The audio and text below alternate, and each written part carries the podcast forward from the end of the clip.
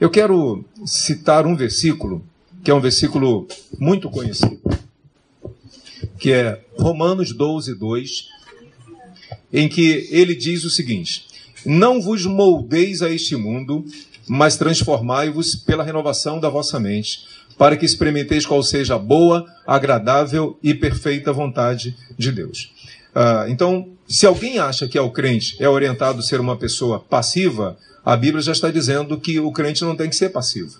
Né? Não ser moldado pelo que vem de fora. É, o que, que eu quero trabalhar nesse versículo aí?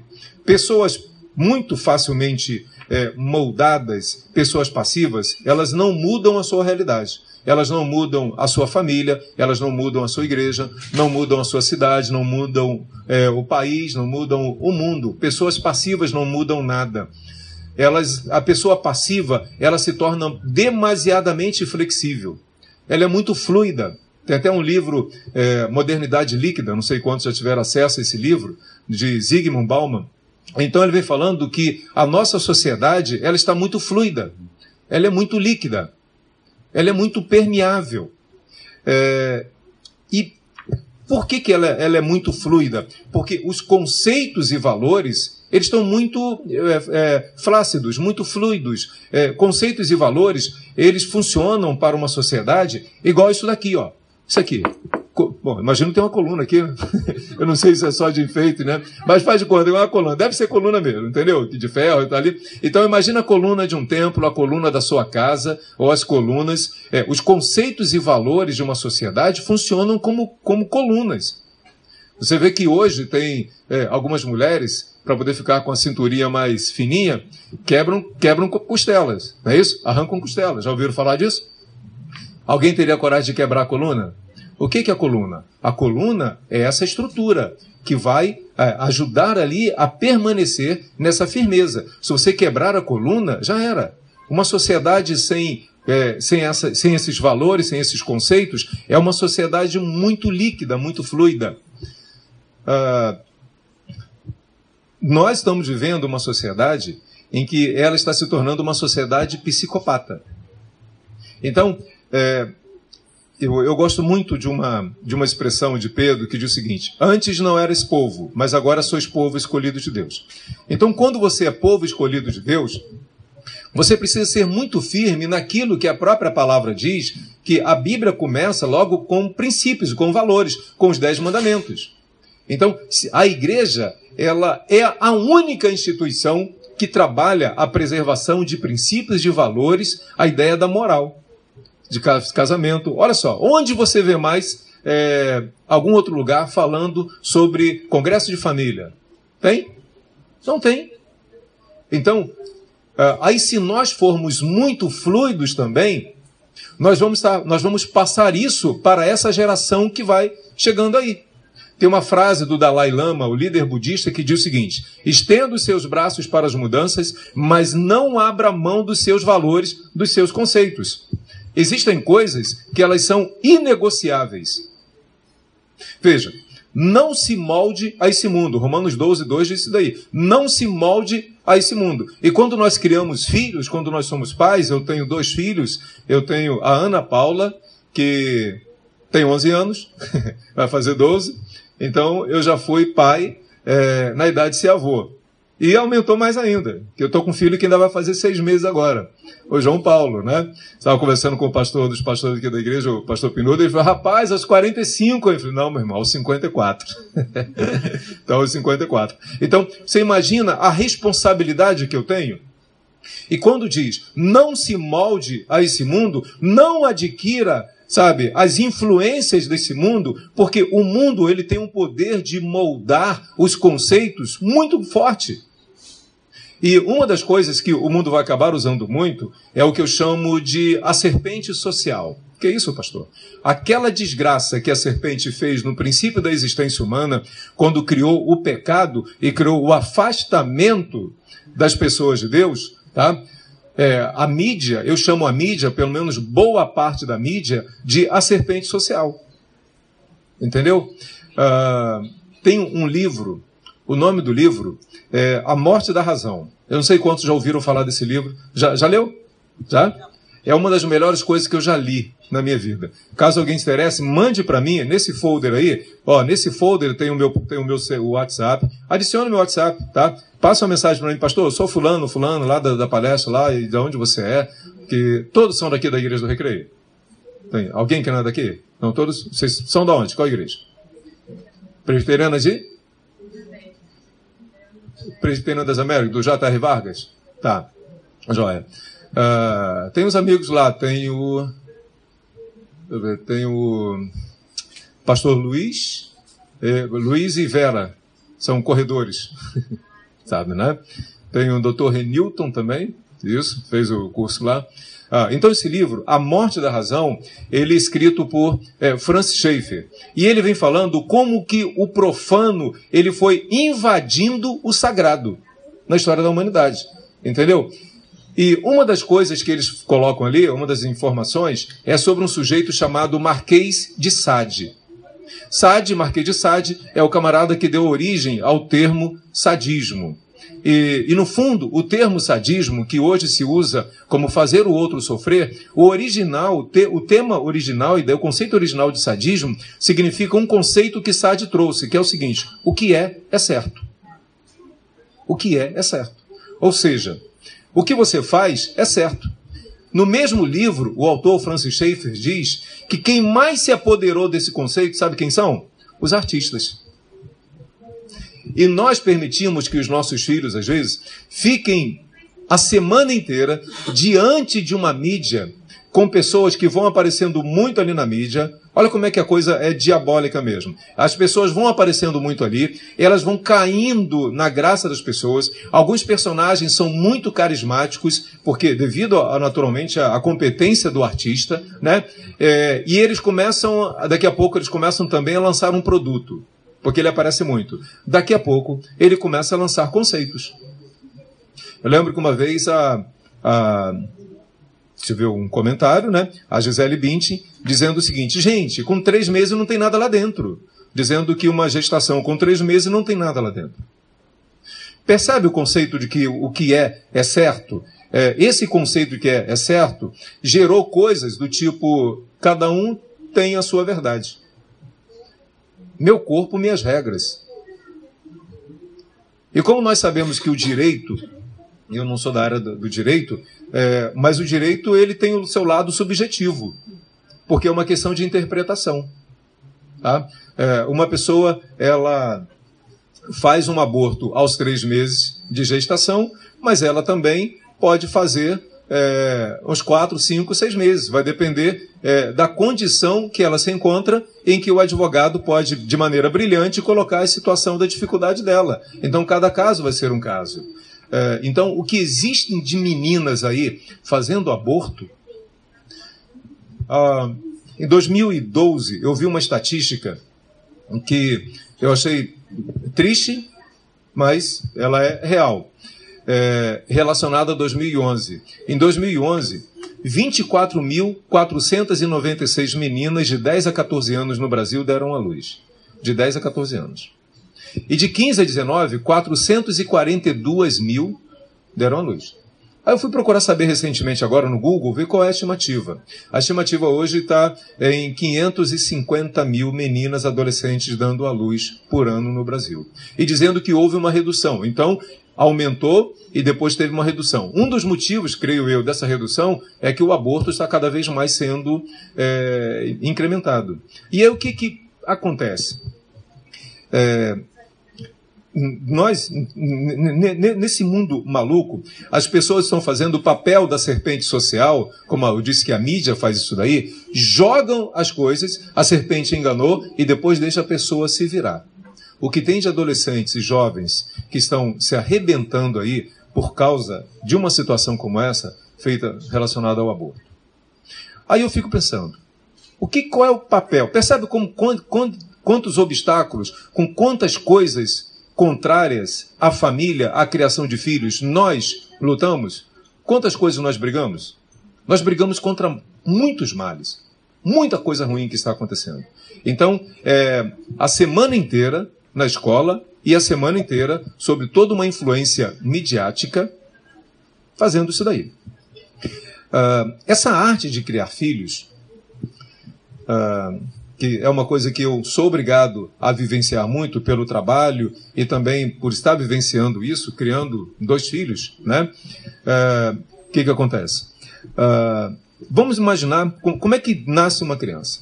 Alguém diz o seguinte: uma criança, quando nasce, ela é igual uma folha em branco, não tem nada ali. Não é exatamente isso. Já tem alguma coisa. O que, que tem? Já tem a própria folha. O que, que significa isso, pastor? A folha já é a essência. Já ela já carrega alguma coisa do temperamento dela. Quem daqui tem mais de um filho? Eles são iguaizinhos? Alguma coisa já é diferente. Então, já tem o temperamento. Ele já nasce com o temperamento. Entendeu? Então a gente está percebendo lá, meu, meu filhinho lá, é bem diferente da Ana Paula. Ana Paula é mais calminha, meu filho já é todo agitado entendeu? Já é todo, todo agitadinho, acorda de duas em duas horas. Minha esposa, coitada, sofre com isso, né? É, então, enquanto eu posso, eu fico com ele, mas eu não tenho peito para dar, para dar leite, né? Então, tem que ser ela. Então, ele já tem, ele já vem com o temperamento. Cada pessoa vai ser o temperamento. Eu diria que o temperamento, ele é a digital da personalidade. Entendeu? É aquela parte que já nasce com a pessoa. É, você, quando eu digo aí a personalidade humana, como se forma, como se deforma e como se transforma, em momento algum eu falei de mudança de personalidade, mas mudanças na personalidade.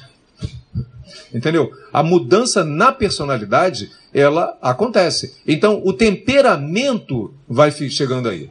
Vem, vem pronto, tá? E aí entra um outro detalhe, que é o seguinte: o que, que vai entrar na mente dele? À medida em que uma criancinha ela vai se desenvolvendo, muitos e muitos fatores das figuras de autoridade emocionalmente significativas vão entrar e vão formar a mente dessa criança, a personalidade dessa criança. E nós estamos falando então é, de figuras de autoridade emocionalmente significativas, estamos referindo a quem? Hã? Pai e mãe. O correto é pai e mãe. Não é isso? A influência das figuras de autoridade emocionalmente significativas é pai e mãe. Agora, mas no fundo, somos nós apenas, as, nós somos as únicas pessoas, figuras de autoridade emocionalmente significativas? Não somos. Infelizmente, não. Veja bem, eu pego a minha, peguei a minha filha, novinha, e nós colocamos na escola. E foi, dizemos o seguinte, filha, aqui está o local onde agora você vai aprender com essas pessoas. Então, essas professoras, essas pessoas ali, que eu não conheço, eu estou terceirizando a educação para essas pessoas ensinarem os nossos filhos. A minha filha. Né? É, quem são essas pessoas? Quais são os conceitos delas? Então, os meus filhos, provavelmente, então vamos lá, os filhos de muita gente vai passar o dia inteiro numa escola sendo influenciada por pessoas que eu não sei quais são os conceitos delas. E a escola ela está completamente é, dominada. A escola, ela está totalmente tendenciosa. E olho mais uma vez aquele conceito de Marquês de Sade. O que é, é certo. Existe toda uma tendência aí de uma contaminação e a gente está brigando com isso daí. E eu tenho dito para minha esposa o seguinte: nós precisamos ser muito mais fortes do que toda essa tendência mundana que existe aí. Então a gente está brigando com coisa pesada sabe? Então, o máximo que a gente puder estar perto dessas pessoas, que são as pessoas que nós mais amamos, elas são muito significativas. Então, esse momento vai ser muito significativo. Seria uma bobagem eu fazer a pergunta: quem daqui daria a vida pelos seus filhos? Todos teriam coragem de dar a vida para os seus filhos. A gente é capaz de morrer e matar por eles. A gente é capaz de chegar ao extremo por eles. Não é verdade? E 30 minutos com eles. Né? E 30 minutos. Por quê, pastor? Você conhece o seu filho, a sua filha? Você sabe o que, que está se passando com ele, com ela?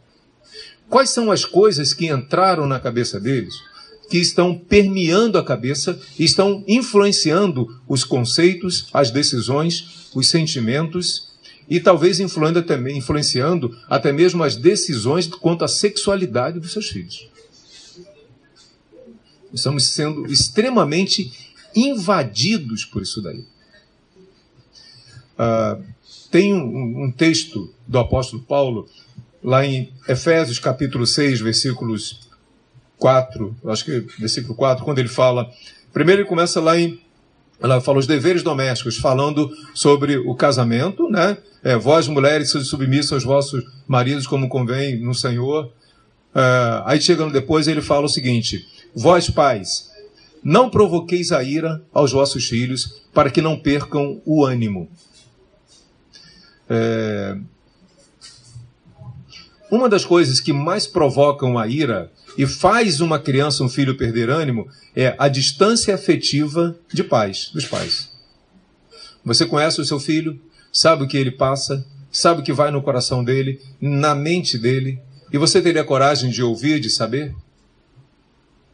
Existe uma perguntinha que no primeiro dia de aula do curso Saúde Emocional e Vida Cristã, eu oriento essa pergunta, é a seguinte: você olhar nos olhos do seu filho ou da sua filha e perguntar: Filho, como você está se sentindo? A essa pergunta, você precisaria, você precisa adicionar duas palavrinhas: permissão e acolhimento. Que é isso, pastor?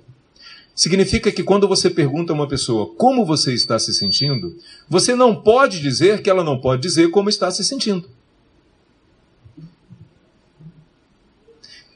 Sabe por que, que muitos pais não fazem essa pergunta? Por causa de um termo dentro da psicologia também, chamado de crise de ambivalência dual. O que, que significa isso? Ao, à medida em que eu ouço o meu filho ou a minha filha, a crise dele ou a crise dela mexe com a minha crise, que não está bem resolvida. Como eu, pai, mãe, não tenho coragem de me encarar, de olhar as minhas crises, eu digo para minha esposa o seguinte: ó, essa guria tá cheia de picuinha na cabeça. Manda ela fazer um balé, manda ela para o inglês, manda ela fazer um jazz, vai fazer um esporte, vai para academia, entende? Aí eu faço, eu oriento que se faça com meu filho aquilo que a sociedade hoje está fazendo para não encarar os seus problemas, se enche de atividades. Se encher de atividades é uma das maneiras mais eficazes de construir o estresse e um passo da depressão. O que, que nós vamos ouvir? se nós fizermos essa pergunta. Eu vou voltar a ela daqui a pouco com alguns casos, alguns resultados. Mas eu quero voltar a falar sobre o como criar filhos saudáveis no sentido criando até a própria personalidade deles. Eu, pai, mãe, nós precisamos ser as pessoas que mais influenciam os nossos filhos. Existe um espaço dentro da mente quando a gente nasce, que ela precisa ser preenchida por valores, princípios, pela ideia de moral. O mundo está jogando a moral fora, está optando pela ética.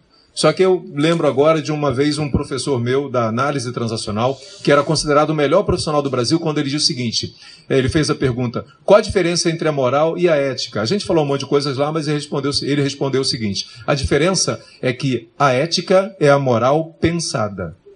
Para poder pensar a moral, para poder se ter ética, tem que ter moral. E a sociedade hoje, ela está se tornando uma sociedade imoral. Sem valores, sem princípios, sem modelos, sem limites. Cada um faz o que quer. O que é, é certo. Meu corpo, minhas regras. Eu faço o que eu quero. É uma, é uma sociedade sem coluna, sem valores, sem princípios. Toda vez que eu falo isso, eu sou obrigado a lembrar é, do meu amado pai, que eu perdi agora no dia 15 de fevereiro e foi a maior dor da minha vida. É, eu lembro quando eu tinha seis anos de idade, eu na casa da minha avó paterna, eu soltei um palavrão. Não era evangélico, vim da roça, soltei um palavrão da roça. Na mesma hora, pá, tomei um tapa na boca. O meu pai estava colocando na minha mente o seguinte conceito: palavrão não pode. Isso é uma coisa errada. E eu sou autoridade para você, eu mando em você. Alguém vai perguntar, pastor, o senhor ficou traumatizado, né? O senhor tem 54 anos, há 48 anos o senhor lembra desse tapa. Não, eu fiquei ensinado. O meu pai era o homem que eu mais amava e mais respeitava na vida. Queria criar um problema comigo? Faz alguma coisa com meu pai. Eu já comprei algumas brigas por causa dele. Então, como eu sofri pela perda do meu pai. Então, meu pai estava dizendo, colocando dentro da minha mente, nessa parte da minha psique, que é um recipiente para receber valores e princípios, ele estava colocando essa informação. Palavrão é errado. E ao mesmo tempo é dizendo, eu mando em você. O que, que vocês acham que acontece comigo hoje quando eu vejo alguém falando um palavrão? Dá vontade de dar um tapa, mas eu não posso dar um tapa, né? Não é um direito meu dar um tapa. Né? Eu não posso dar um tapa nas pessoas. É, mas a minha mente ela vai ter a tendência a rejeitar isso. Pai, mãe, eles criam valores, princípios, então, que vão se tornando leis. Estava meditando na Bíblia, aí me deparo com um versículo de Romanos 4,15, onde o texto diz o seguinte: Onde não há lei, não há transgressão. Ou seja, se a pessoa não tem isso como lei, ela não sente que ela está infringindo valores.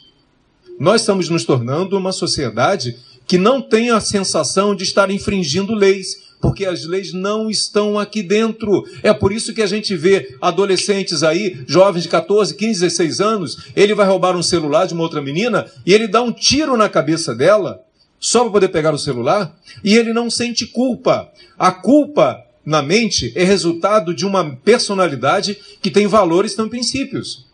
Essa sociedade que está jogando todos os valores fora, a sociedade está se tornando uma sociedade psicopata e causando mais psicopatia, mais doença ainda.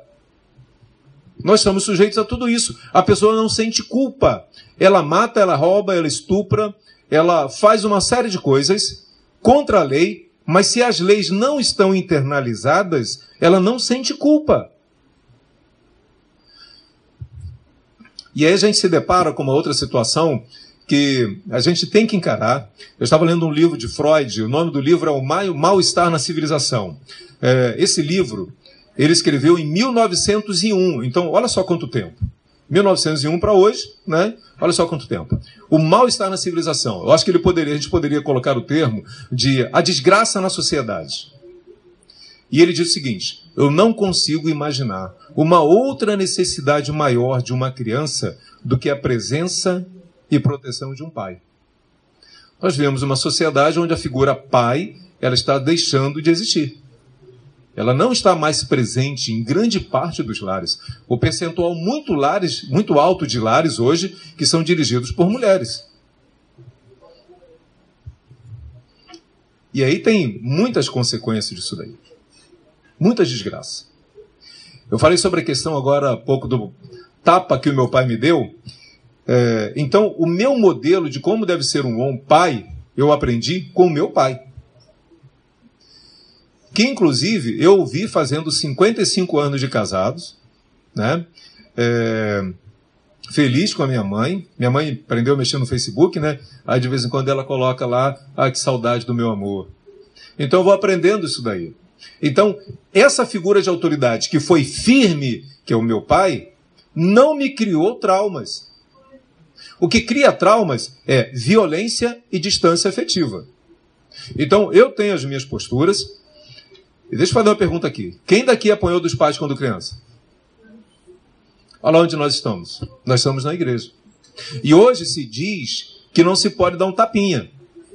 Há um tempo atrás, a minha filha ela devia ter uns quatro anos e meio. Não sei o que eu falei para ela. Ela, hum, me deu língua. Ah, na mesma hora, minha pá, psicologia.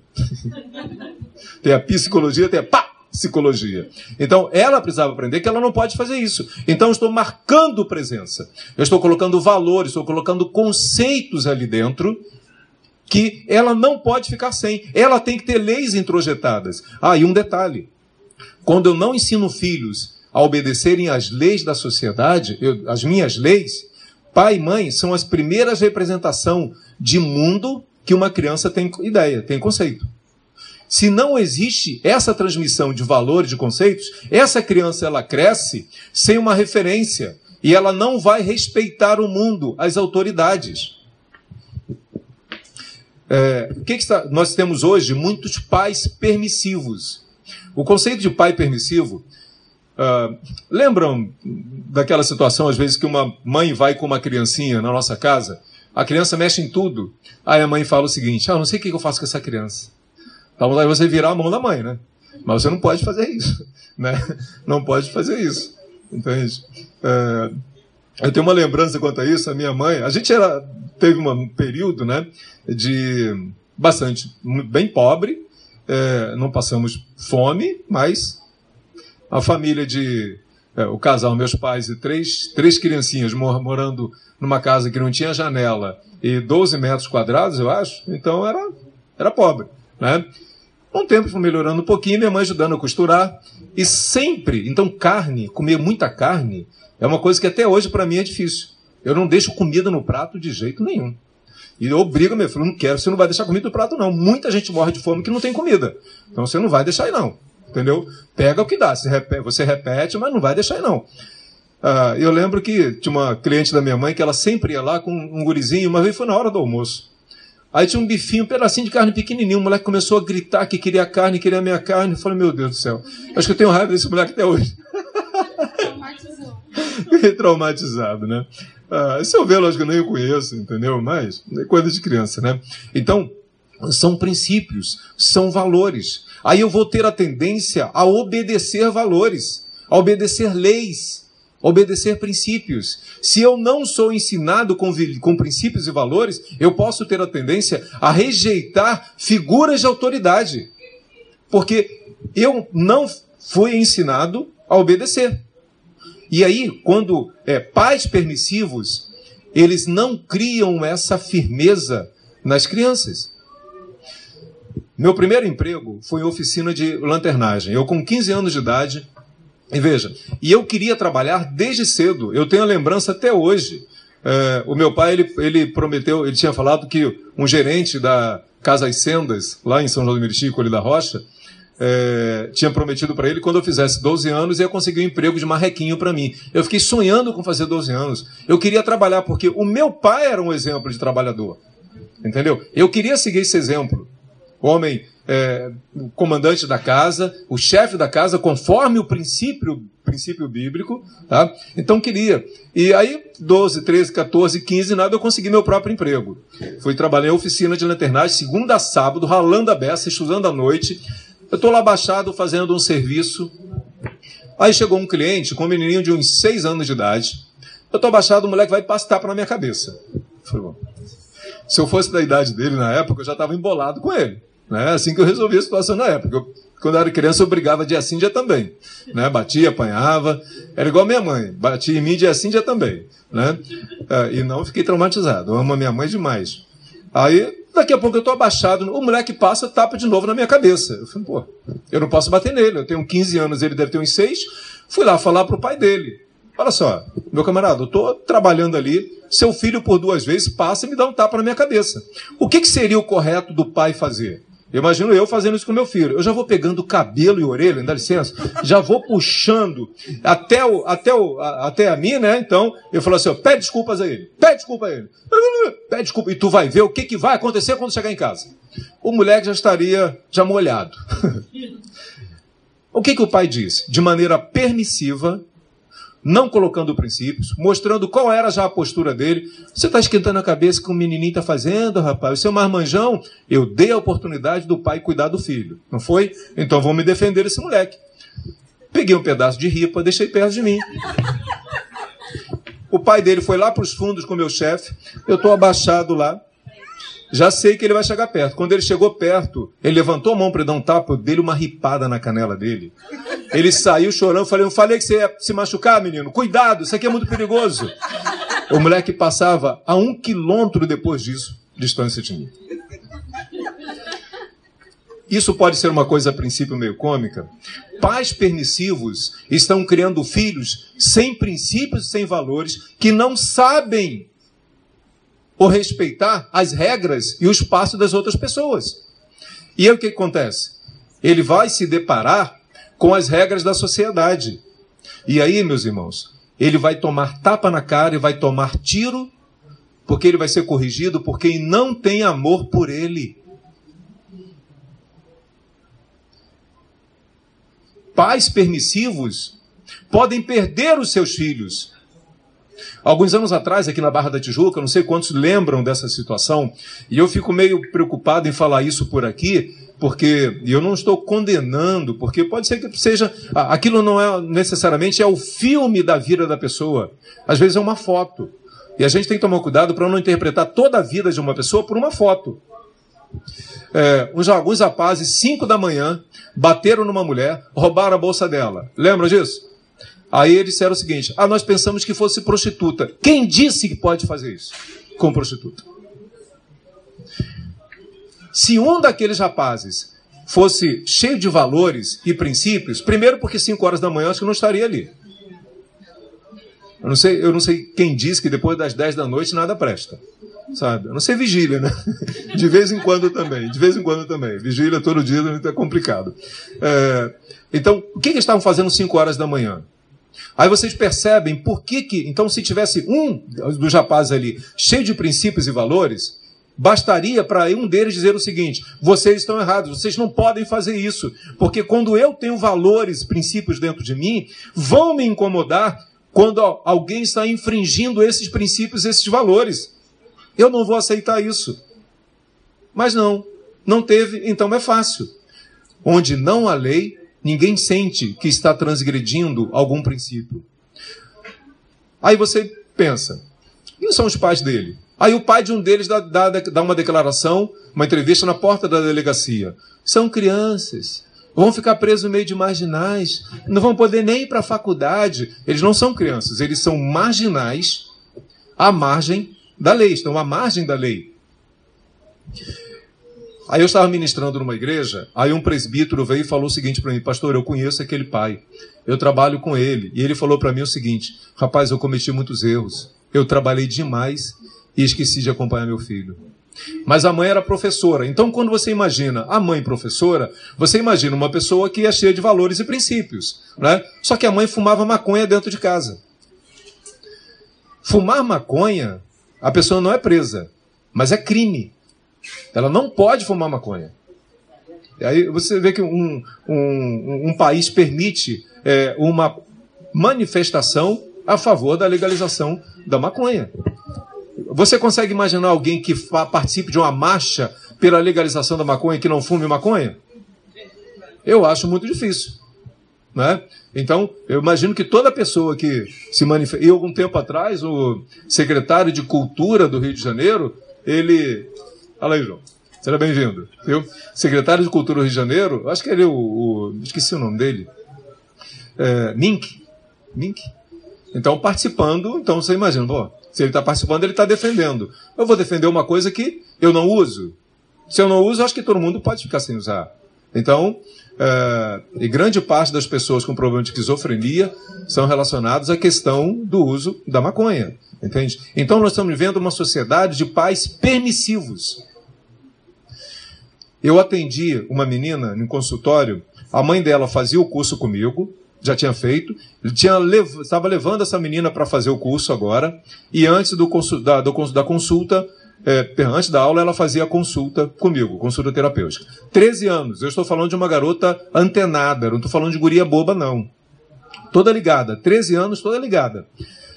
Aí ela falou o seguinte: ela filha de pais separados, e eu, por favor, não estou condenando nenhuma pessoa separada, porque cada um tem as suas lutas, cada um tem, sabe onde o calo dói, tá?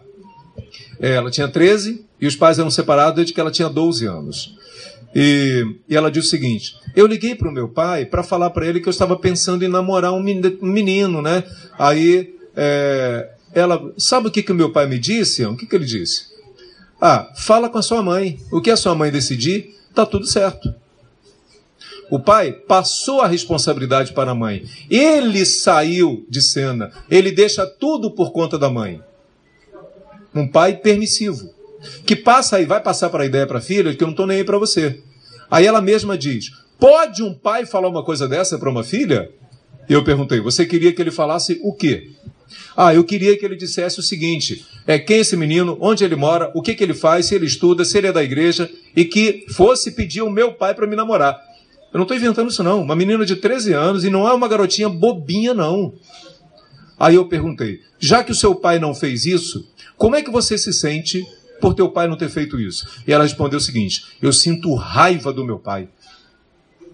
Eu prefiro que a minha filha fique com raiva de mim por eu ser firme com ela, porque aí sabe o que, que eu mostro quando eu estou firme com ela? Eu mostro proteção. Quer ver um exemplo?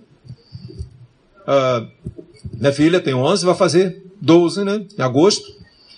Vamos imaginar minha filha com 14 anos. Ela chega assim para mim, pai, olha só, eu vou bem na festa na casa da Ju, tá bom? Aí, primeiro que ela já está dizendo que vai, né? É, eu falei, tá, me diga uma coisa, a Ju mora aonde? Ela mora no, no lugar tal. Eu conheço Rio de Janeiro relativamente bem, né? Aí sei que lugar tá meio esquisito, mas tudo bem. Que horas vai ser essa festa? É, às 10. Ah, então vocês vão almoçar por lá, um churrasco? Não, pai, é 10 da noite. 10 da noite, é? Tá. E quem é que vai estar lá? A galera do colégio. A galera do colégio. Os professores vão estar lá, a direção do colégio? Não, não, só a galerinha mesmo. Os pais da Ju vão estar lá? Não, eles vão viajar. Aí já vai uma ordem de uma parte da minha psique dizendo o seguinte: você não vai.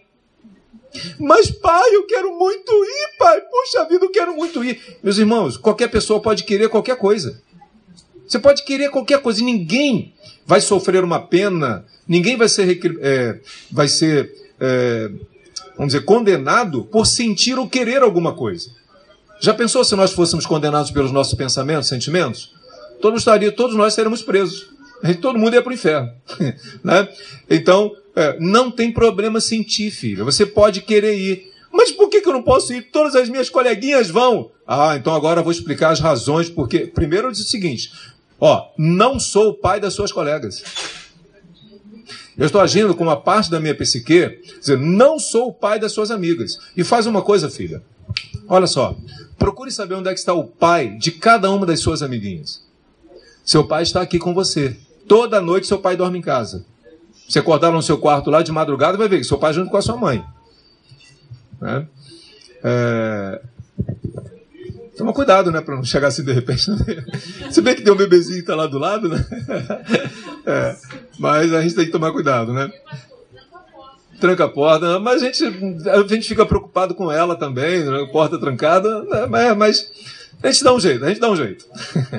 todo mundo sabe, todo mundo usa a criatividade, né? Então o seu pai está aqui em casa.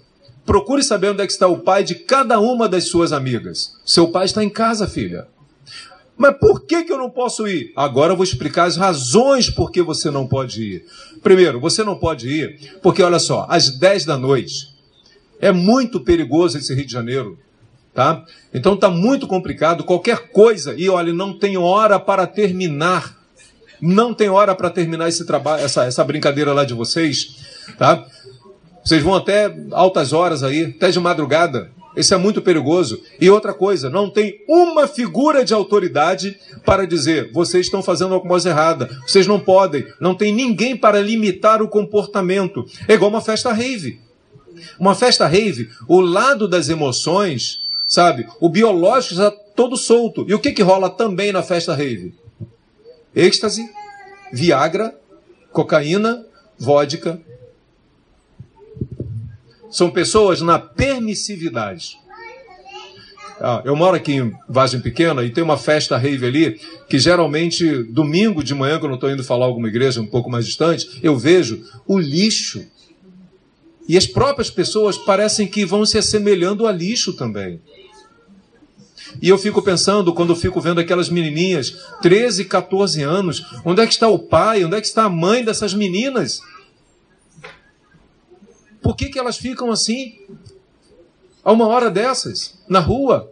Eu volto a uma expressão de Freud no livro Mal-Estar na Civilização. Não consigo imaginar outra necessidade maior de uma criança do que a presença e proteção de um pai. Uma das desgraças na sociedade é a ausência paterna. Então você não vai muito perigoso e outra coisa, filha, você já ouviu falar numa coisa chamada Boa Noite Cinderela? Não, não sei o que é isso não. Então papai vai te explicar. Claro que ela já, já até sabe, né? Minha esposa é, dá essas informações, minha esposa orienta bem. É, alguém vai e bota uma coisa na sua bebida. Pai, não bebo. No seu refrigerante ou na sua água. Quando você acorda, você já foi estuprada por uns 30. Agora é 30. Né? Ai, pai, que isso? Né? Que isso? E você pode engravidar de um sujeito que você não sabe quem é você pode pegar AIDS, HIV, você pode pegar HPV, sífilis. Alguém já procurou saber como ver como é que a sífilis voltou de maneira pesada? A sífilis está pesada. E por causa hoje da, do, da AIDS ter um tratamento, não é cura, tem muita gente achando que a AIDS ou HIV é uma coisa muito bobinha. As pessoas vivem por causa do coquetel, que é cada vez mais forte, mas se parar, volta aquilo que era na década de 80, 90. A pessoa já andava quase com um atestado de óbito na mão, só faltando ser assinado, botar a data. Então estão desconsiderando os perigos. Meus irmãos, pai e mãe precisam estar presentes para orientar aos filhos sobre os perigos que estão rondando a sociedade. O diabo anda ao derredor, bramando como leão, buscando a quem possa tragar. O diabo só vai ser forte quando a gente, onde a gente dá, é, é, deixa a fragilidade, deixa o espaço ali. Alguém só avança quando se dá espaço. A gente tem que marcar presença. Se a pessoa opta por ter filhos, ela tem que pagar o preço de ter filhos. Hoje, contra a minha vontade, tivemos que ir para o shopping de manhã. Que é coisa mais terrível do que ir para shopping e ficar lá horas. Entrei 10 horas da manhã, mais ou menos, estamos de lá 2 horas da tarde. Mas eu tenho que pagar esse preço. E literalmente pagar, né? Pagar de tudo quanto é jeito. Então, dá uma determinada hora, eu já começo a ficar angustiado, aquele monte de movimento, muito tanta coisa, aquilo já me incomoda, eu quero ir embora dali. Entendeu? Mas tem que pagar o preço. Isso é um preço muito pequeno que se paga. Né? Então, ouvir, acompanhar o que está acontecendo. Eu lembro essa questão aí, ó. É, deixa eu pegar um pouquinho, novamente, é, o versículo de Provérbios 27, 7, que a base desse meu livro, O Afeto que Alimenta, a alma faminta, até o amargo lhe parece doce. Tinha uma jovem de 31 anos fazendo curso comigo, saúde emocional. Aí no sábado a gente ministrou aquele seminário da personalidade humana. Aí na segunda-feira eu estive com ela é, no próprio curso, perguntei, vocês que fizeram o curso, o que vocês acharam? E ela falou o seguinte, pastor, eu consegui entender uma situação que desde a minha adolescência eu sofria com isso, pastor, eu não dormia direito por causa disso. Eu não entendia por que, que eu me permiti namorar e engravidar de um traficante. E lá naquele curso, pastor, eu entendi.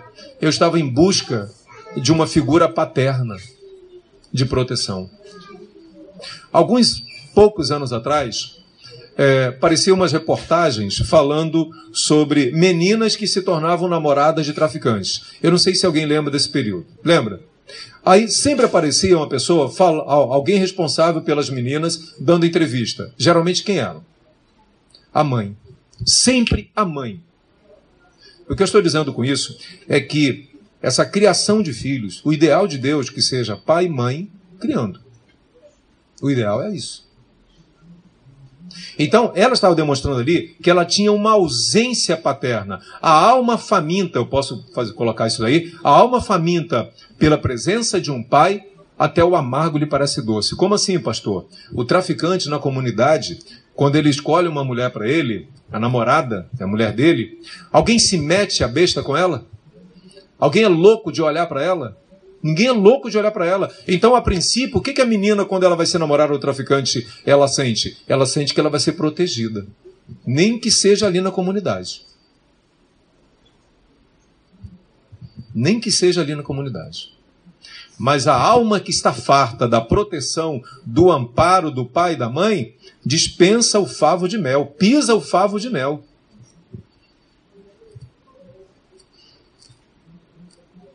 Tá? É...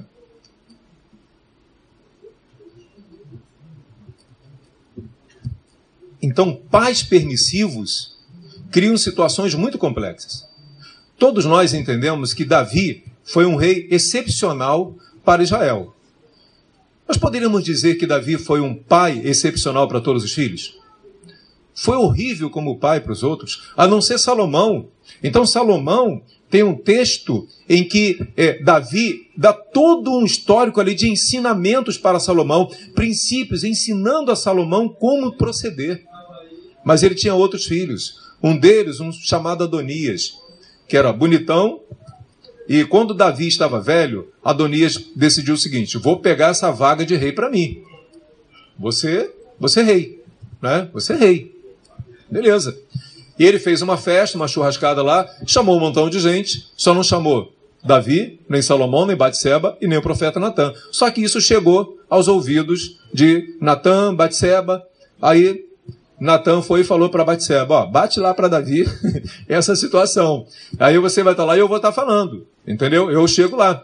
É, o que está acontecendo? Aí o que que Davi fez? Não, o reinado é de Salomão. E deu a coroa para Salomão. Nomeou Salomão rei. Adonias devia ficar quietinho. Mas Adonias era abusado, ele era entrão. O que, que ele fez? Ele chegou para Batseba e pediu a Batseba para falar com, com Adoni, com Salomão, para dar a Abisadag, Abisadag ou Abisag, acho que é Abisadag, a menina que cuidava de Davi na velhice. Aí Batseba foi falar com Salomão, Salomão disse o seguinte: Por acaso pensas em pedir o reino para ele também? Então foi a última gota. Salomão já estava por aqui com seu irmão Adonias. E a Bíblia diz que Salomão fez o que com Adonias? Hã? Mandou matar. E aí Davi perdeu mais um filho. Mas por que o senhor está colocando isso, pastor? Porque Davi, em relação a Salomão, foi um pai permissivo. Onde o senhor diz isso? Entende isso? 1 Reis 1,6 diz o seguinte: E Davi, seu pai, em relação a Adonias, nunca o repreendeu, dizendo: Adonias, por que você agiu assim? Por que, que você fez isso? Então, pais permissivos criam filhos libertinos que não têm princípios, não têm modelos, não têm limites, acham que podem fazer o que querem e se perdem. Percebe? Então, olha a dor, olha o preço que se paga por não ser um pai firme com seus filhos. Olha que coisa terrível. É a mesma coisa em relação aos filhos de Eli. A Bíblia, Deus cortou o sacerdócio e disse que Eli transformou os filhos dele em filhos execráveis. E o motivo? A mesma coisa. Eli, como profeta, como sacerdote ali, ele deveria ser mais firme com os filhos. Olha quantos pais, às vezes pastores, correm, é, incorrem nesse erro dão tanta atenção para a igreja, para o ministério, esquece dos filhos. E o filho, ele sempre vai chamar a atenção de alguma forma para o que está acontecendo. Ele sempre vai sinalizar a carência efetiva dele. Ele vai sinalizar o que está faltando para ele. Eu lembro que uma irmã fazendo curso, ela era professora do ensino religioso no CIEP. E ela conquistou a confiança de um menino envolvido com um crime. Ele tinha 14 anos. Ele chegava lá arrebentado de vez em quando. E ele falou o seguinte para ela: professora, eu sei por que, que eu faço isso. Eu faço isso, professora, para ver se eu chamo a atenção do meu pai. Porque desde que eu sou criança, pastor, professora, é, eu chego para mostrar uma coisa para o meu pai, o meu pai me deixa, sabe? Vai para lá, vai para lá, perturba não, que eu estou aqui vendo meu futebol, vendo meu jogo, entendeu? Meu, meu, meu, meu filme, não perturba não, vai para lá. Esse pai perdeu a boa oportunidade de alimentar a alma desse filho. Deixa eu abordar esse tema, que foi porque onde eu entrei para esse trabalho do afeto que alimenta. Nós estamos criando filhos desnutridos afetivamente. E a alma faminta, até o amargo lhe parece doce. Ah, eu lembro que, conversando com uma jovem de 23 anos de idade, ela conta, e tinha uns problemas lá com o pai, e ela conta o seguinte: que quando ela tinha 5 anos de idade, quando a gente está falando de 5 anos de idade, nós estamos falando de uma personalidade que está se estruturando ainda. Então o que está entrando ali vai ficando ali. Ela pode permanecer ali. E pode ter uma série de consequências positivas ou negativas, depende como a criança escolhe o que ela vai fazer com aquilo que veio. Aí ela conta o seguinte: quando ela tinha 5 anos, o pai chegou do trabalho e ela correu para dar um abraço no pai. Pai! Aí o pai falou, vai para lá, vai para lá que eu tô suado, tô sujo, vai para lá, depois fala comigo. Ela tinha 5 anos de idade e ela conta agora os 23. Eu nunca mais dei um abraço no meu pai. Uma filha desnutrida, afetivamente. Será que é por isso que, pelo que eu havia, tudo demonstrava ser uma pessoa assim muito fragilizada, muito inibida? Estou afirmando que seja isso. Aí eu contando isso no seminário, aí uma jovem de 31 anos de idade, uma pessoa cheia de problemas emocionais e físicos, uma pessoa assim, muito obesa e que já havia feito a cirurgia bariátrica, estava assim, ainda cheia de. já, já ficando obesa de novo. E ela falou: então deve ser por isso que eu sou assim, cheia de problemas. Eu tinha cinco anos também, pastor. Aí eu sabia que no dia seguinte seria o aniversário da minha mãe. E eu decidi: eu quero ser a primeira a parabenizar a minha mãe. E eu acordei toda cheia, toda motivada, quero ser a primeira. E quando eu acordei, eu fiquei procurando a minha mãe, mãe, mãe, mãe. Aí eu vi a minha mãe no portão conversando com outra moça. Eu falei, mãe, parabéns. Aí minha mãe disse o seguinte: vai para lá, com essa cara cheia de remela, depois você fala comigo. E ela disse o seguinte para mim, para a gente na turma: Pastor, depois de, de lá para cá, o pior dia do ano para mim era o dia do aniversário da minha mãe, pastor. Porque nos outros 364 dias do ano, e isso desde os 5 até os 31, quando ela relatava isso, passava batido que não abraçava a mãe. No dia, não só no dia, ela se sentia obrigada, como entrava em contato novamente com aquela manchinha do emocional, a rejeição da iniciativa do carinho. Nós estamos criando pessoas desnutridas afetivamente. E tem gente que diz o seguinte: ah, pastor, mas eu tenho muita dificuldade em dar um abraço no meu filho. Eu ouço muito isso, de dizer que amo. E aí eu vou dar uma sugestão. É, se você não é um pai ou uma mãe carinhoso ou carinhosa por virtude, que você seja por inteligência. Muita inteligência. Por quê, pastor? Porque a alma faminta do seu filho, até o amargo lhe parece doce. Essa perguntinha que eu fiz agora há pouco, como você está se sentindo? Eu lembro que, é, Pastor Paulo, quando eu ministrei o curso naquela época lá na, na capela evangélica, e eu lembro que um militar, eu nunca mais esqueci disso, um dos militares lá disse o seguinte: Pastor, eu fiz essa pergunta para o meu filho de nove anos e eu fiquei estarrecido com as coisas que ele falou. Eu não imaginava que uma criança de 9 anos poderia ter tanta coisa guardada dentro dela. Mas ele ouviu. Uma mãe fez essa pergunta para um filho de 22 anos, lá em Belfor Roxo, e ele falou por duas horas direto. Ele estava desempregado. A menina que ele namorava terminou o namoro com ele. E sabe, para eu, resumindo, né, o, qual a consequência disso? Ele desistiu de tirar a própria vida eu estou falando de um menino líder na igreja, atuante. Ele chegou aí, caminhando de Belfo Roxo, em cima da Dutra, ele ia se jogar para ser atropelado por um, um, um caminhão. E ele lembrou que ele tinha uma pessoa, que era a mãe. Era a mãe, que gastava um tempinho com ele.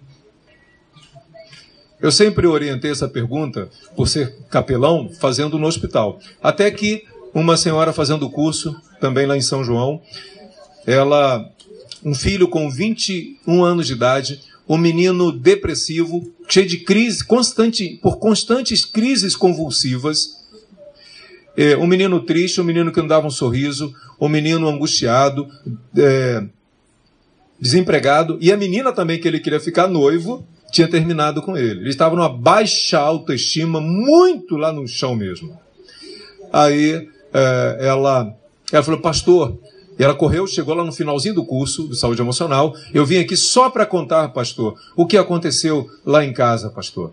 Pastor, o meu filho, eu fiquei assim uns 10 minutos com ele deitado no sofá, com a mão na cabeça dele, eu passando a mão na cabeça dele, e aí, coisa rara, pastor, porque não tem carinho, não tinha carinho, não tem carinho lá em casa, esse negócio, sabe? É, por ela ter sido uma mãe praticamente sozinha, né?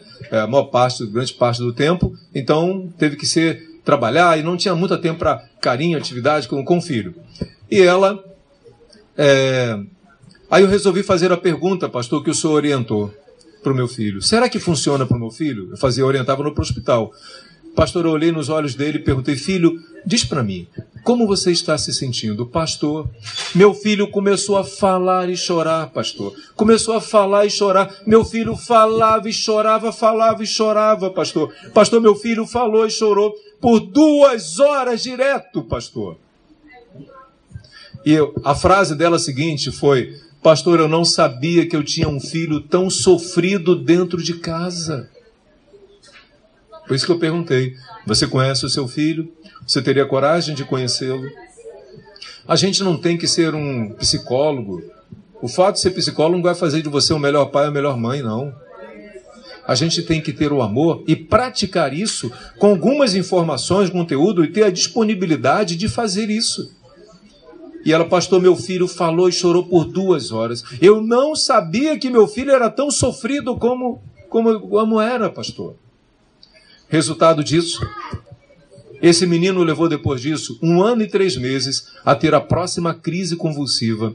Ele se casou, passou a trabalhar. É, e outra coisa, pastor, meu filho passou a ser carinhoso comigo, me abraçar, me beijar. Interessa isso para você, mãe? Para você, pai? Um filho que te abraça e te beija? Eu sou muito carinhoso com os meus filhos. É, eu posso ter até a cara que não seja carinhoso, mas eu sou. Esse livro, para quem leu esse livro, eu sou esse livro aqui. A minha alma está nesse livro, o afeto que alimenta. Uh, e eu lembro desde que a minha filha, a minha esposa grávida da minha filha, o que eu gastei de óleo de banho naquela barriga, sabe? Para não ficar estria. Não, quero estria não. Então tá bom.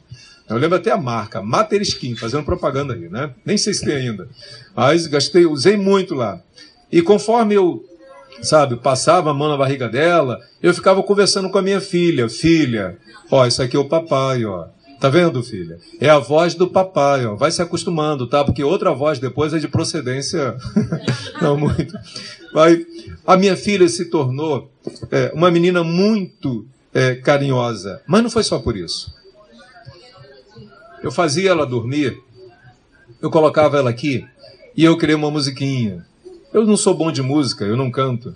Mas eu ficava cantando para ela: Papai do céu, ama Ana Paula, amém. Jesus Cristo ama Ana Paula, amém. O Espírito Santo ama Ana Paula, amém. O papai ama Ana Paula, a mamãe, a vovó, o vovô, outra vovó, outro vovô, titio, titia, primo, prima, todo mundo, até ela dormir. Eu achava que às vezes ela dormia para eu parar de cantar. Mas ela dormia. A minha filha se tornou uma menina muito carinhosa. Ela me beija, ela me abraça. Ela é muito carinhosa com o irmãozinho dela, porque ela foi abastecida, o emocional dela, na estrutura da personalidade. Ela foi se sentindo amada. A alma faminta, até o amargo lhe parece doce. Mas a alma farta Aí eu vou fazer uma brincadeirinha, viu, mulheres? Dispensa até o Fábio de Mello. uh, e hoje eu tenho meu filhinho lá, o João Paulo. Bebezinho, eu fico na rede e eu faço a mesma coisa. Papai te ama, filho. Sabe? Dando beijinho, carinho nele, e eu vou conversando com ele, olho para ele, eu falei, papai te ama. Ele já abre um sorriso, né?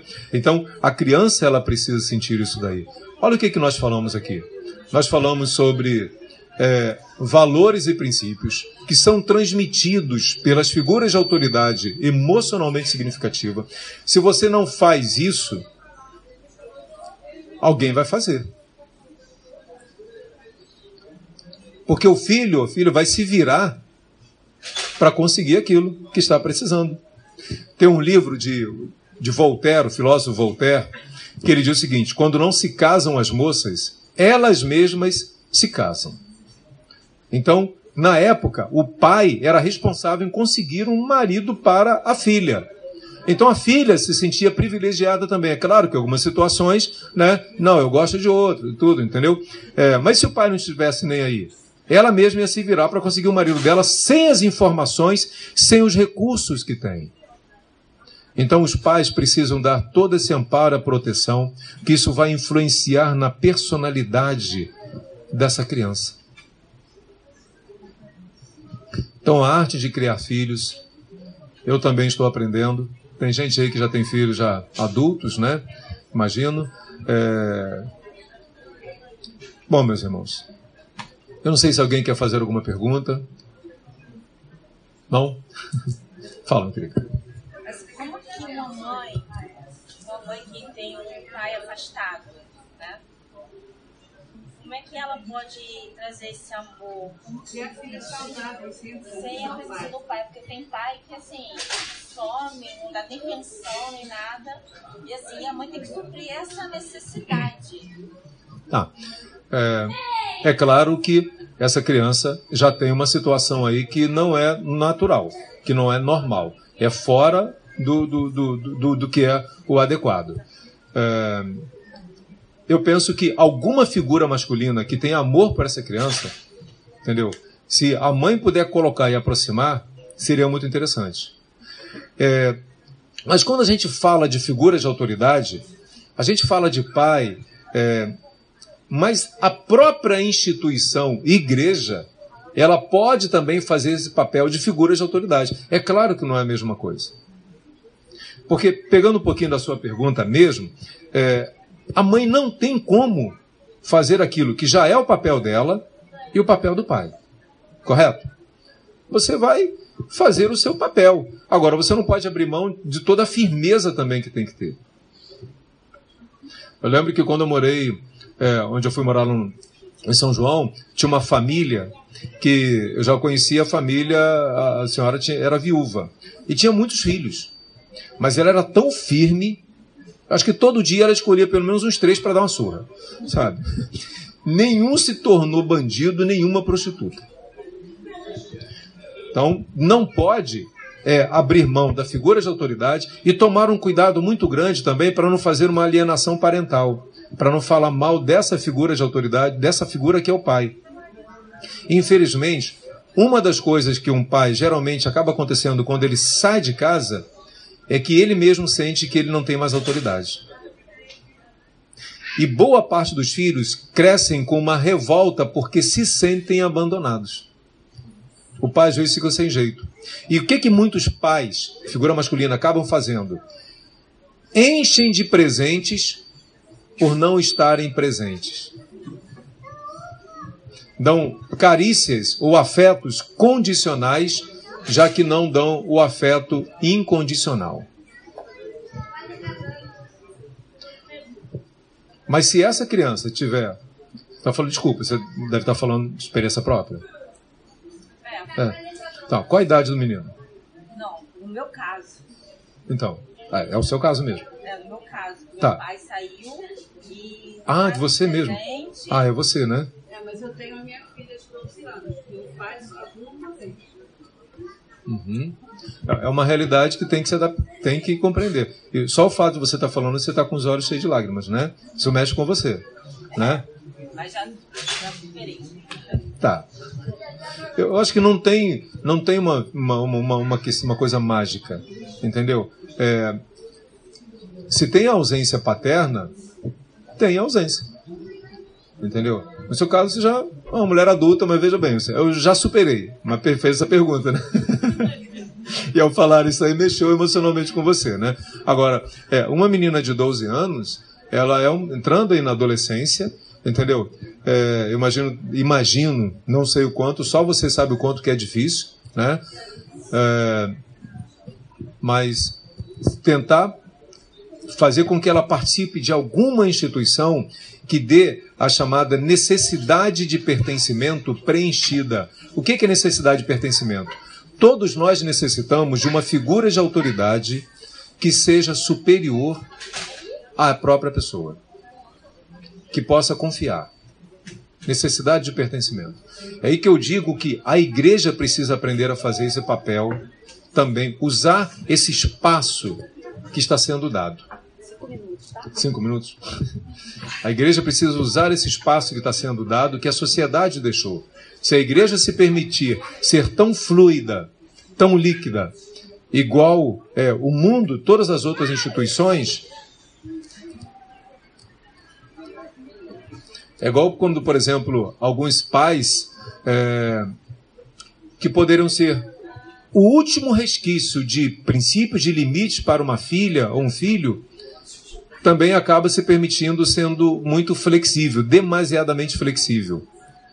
Um exemplo que eu estou querendo dar com isso: é, a filha levar o namorado para dormir em casa, ou o filho a namorada para dormir em casa. Ah, mas se eu não deixar, vão fazer isso lá fora. Bom, Se você não amordaçar mesmo ou acorrentar o filho ou a filha em casa, pode ser que faça lá fora. Mas você, pai e mãe, é a última instância de autoridade que essa, esse adolescente, esse filho, essa filha poderia ter. Se você é condescendente com isso, você dá essa permissão, ele não tem mais referência. Então, nós precisamos ser a, a, a referência máxima. E a gente tem que ser tão firme, tão firme, que a gente seja superior às que estão lá fora, estão no mundo. Uh, a gente tem alguns hábitos, tem um hábito lá em casa, e eu não estou dizendo isso que eu sou o melhor pai, sou o melhor esposo, que meu casamento é o melhor, entendeu? Não estou que a minha família é melhor, nada disso. Mas uma das coisas que a gente tenta proteger a nossa filha, lá em casa, por exemplo, há anos que novela não entra. Para não dizer que não entra, o Carinha de Anjo elas vêm.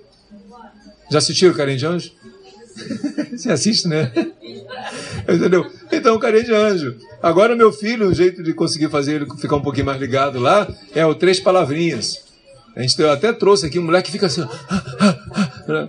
Então, é, mas a minha filha não vê homens se beijando na televisão.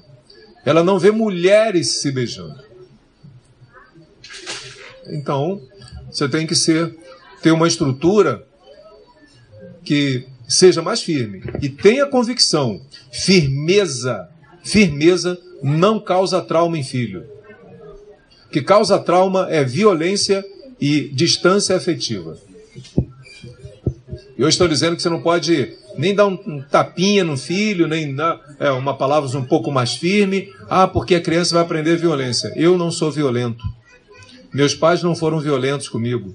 E como eu disse, minha mãe batia em mim dia assim também. Agora, tinha um detalhe. Eu preferia que ela dobrasse a surra do que se ela, quando ela dizia: Vou falar para o seu pai. Não fala isso não, fala não, bate de novo, mas não fala, não diz que vai bater, falar para ele não. Meu, meu pai era ruim, pastor, meu pai era ruim, pastor. Não. A cara dele, sabe? Então, eu evito o máximo dar um tapinha na minha filha. Mas eu prego um sermão para ela, aproveito que eu sou pastor, eu prego um sermão para ela. Eu mostro para ela o quanto eu estou decepcionado por uma atitude dela, que ela chora. Mas eu sou aquele pai que beija, que abraça, que diz: Olha, você não perdeu o seu reinado de princesa porque veio João Paulo, ele é o príncipe.